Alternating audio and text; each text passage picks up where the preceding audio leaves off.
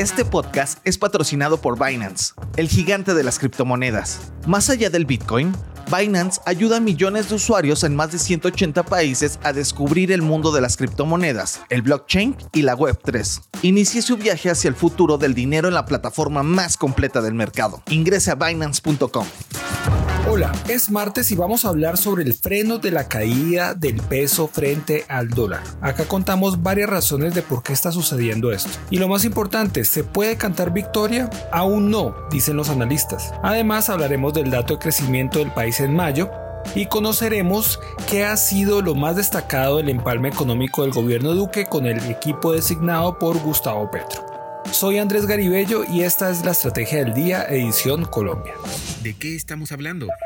El peso frente al dólar detuvo su caída. Parecía una caída libre hasta hace un par de jornadas. Este lunes el peso colombiano subió un 4,3%, el segundo mayor repunte de una divisa en el mundo, según análisis de Bloomberg. La primera moneda fue la chilena, que en dos días se apreció 11,6%. Esto después de que el Banco Central intervino y anunció que podría vender el equivalente a casi la mitad de sus 46 mil millones de dólares en reservas internacionales en derivados spot y FX. Para analistas de Bloomberg, la decisión del emisor del Banco Central chileno, de paso, ayudó al peso colombiano por el temor quizás de que Colombia hiciera lo mismo. Es decir, en la tesis de Bloomberg, al país le salió prácticamente gratis su apreciación o el freno de la divisa.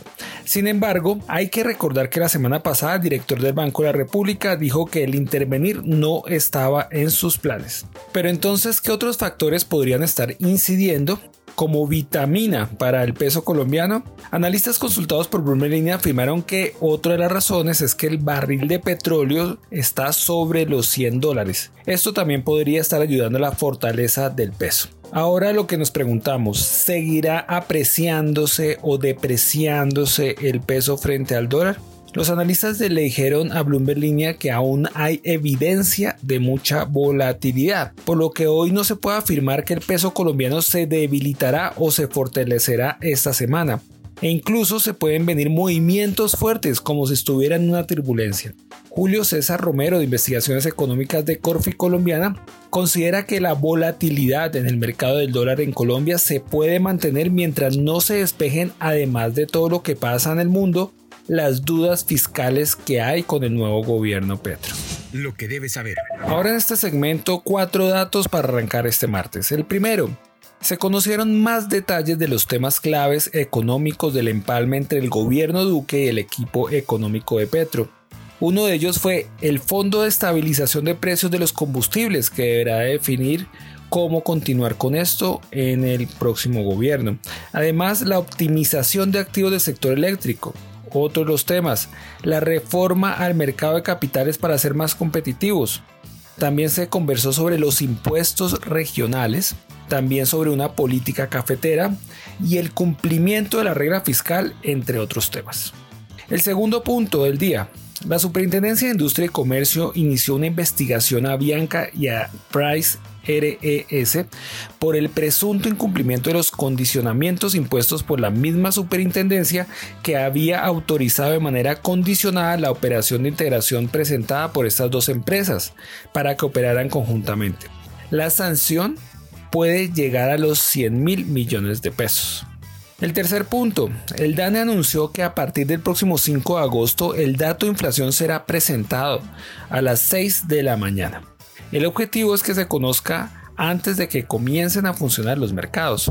El cuarto dato, la chef cartagenera Leonor Espinosa fue catalogada como la mejor chef del mundo en el listado de los World's 50 Best, premio que fue entregado ayer lunes en Londres. Felicitaciones a la chef. El negocio de la semana. Ahora, el negocio de la semana lo está haciendo Colombia. En mayo pasado el país creció un 16,5% un dato positivo, pero para algunos está por debajo de lo esperado por los analistas. Por ejemplo, analistas de Bloomberg esperaban que creciera sobre el 19%. Sin embargo, otros expertos consultados por Bloomberg Línea afirmaban que estaba por, por el orden de los 16,5%, tal como sucedió. Ahora para seguir al tanto de lo que pasa en la economía y los negocios, los invito a que visiten bloomberlinia.com y a seguir nuestras redes sociales. Suscríbase a este podcast y regístrese a nuestra newsletter diaria Línea de Cambio. Para conocer el cierre de los mercados de divisas, ¿dónde se puede inscribir? Pues se mete a www.bloomberlinia.com. Hay una sección que se llama Mercados, va a dólar hoy una subsección que se llama Dólar Hoy y allí puede inscribir su correo electrónico. Y no olviden que acá está la información independiente que une América Latina. Nos escuchamos mañana. Esta fue la Estrategia del Día Colombiano.